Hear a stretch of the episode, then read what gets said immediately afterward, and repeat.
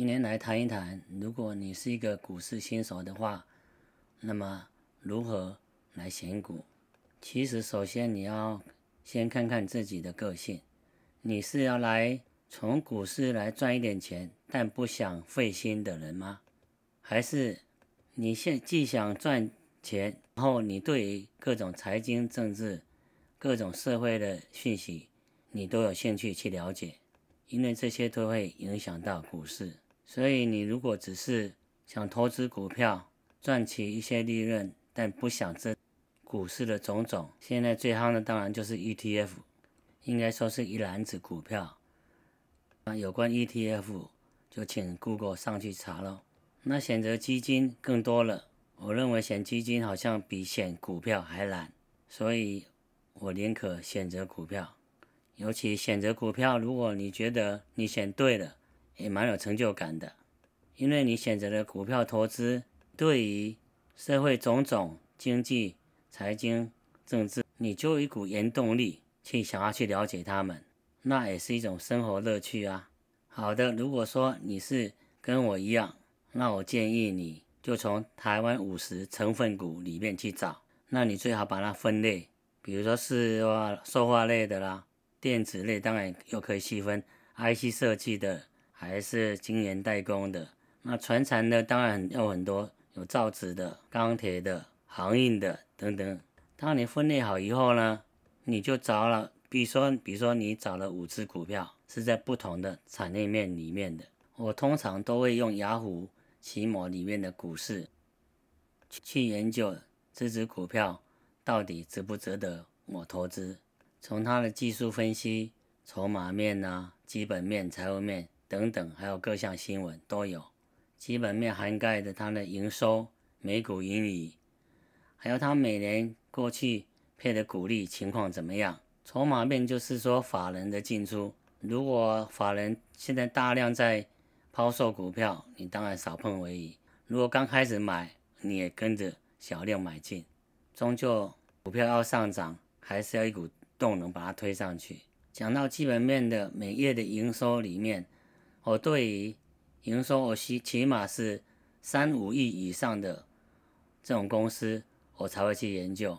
如果几千万的那种公司，每月营收几千万的那种公司，啊，就算了吧，不需要去冒个风险。财务面呢，里面有一些财务比例，这个聚亨网比较容易查得到。还有是哪一些会计师事务所来签证的财务报告？如果是四大会计师事务所签证的财务报告，我会比较安心。那从股利的配发，每年呢，你去看看它每股盈利，比如说他赚了五块钱，他过去都配了两块半、三块，也就是说配了五成左右以上，那么你就可以推测它未来应该也会这样子。那这样你就可以推出它的折利率多少。再搭配这个产业，比如说产业面还不错，不是那种快过时的产业，比如说以前的光碟片，这当然大家都称清楚的，这已经是落寞的产业。所以产业面还 OK 的话，你就可以开始算出它的合理股价应该是多少。比如说它五十块钱的股价，它一年每股盈利可以得到五块钱的话，那么就是五十块除以五。才十倍的本益比哦，算是低本益比了。那为什么用本益比来来来衡量这个股价呢？你用一除以十倍的本益比来算，你用一除以十来算的话，就是百分之十。如果它配的股利是一半的话，至少有百分之五，当然就是比银行的定存利率高非常多了。当然，如果是拿到它的股息，投资这家公司的股票。你还需要它做填息，你才真的是可以拿到。那除息换了价钱或填息，你可以用 Google 来查一下它是怎么算的。当然，你可以参考它以前的技术分析的走势，它的填息几率高不高？大部分产业前景还不错的公司，填息的几率都应该是可以期待的。当然，如果这家公司在还没有除息之前，它股价已经涨了十趴、二十趴，甚至三十趴，你就可以逐步的分批落袋为安。等到股价拉回的时候，再逢低买进。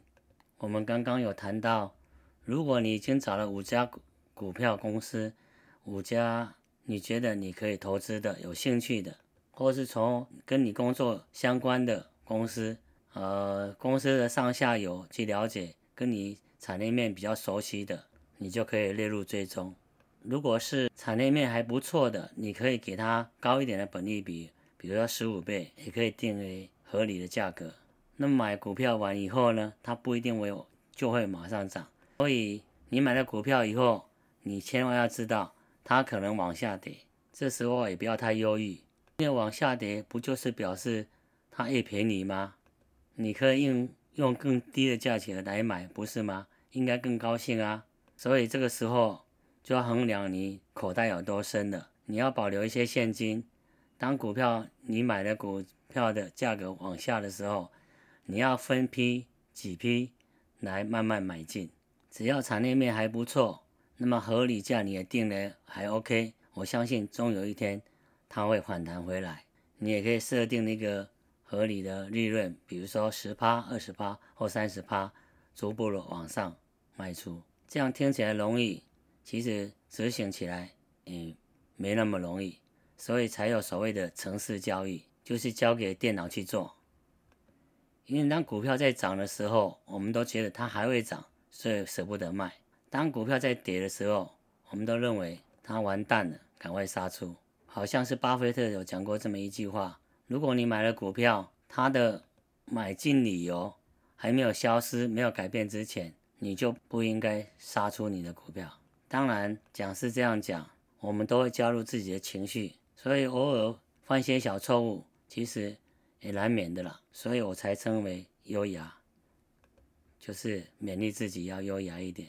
好了，今天讲到这里，就是如何选择你开始投资股票的一些基本持股。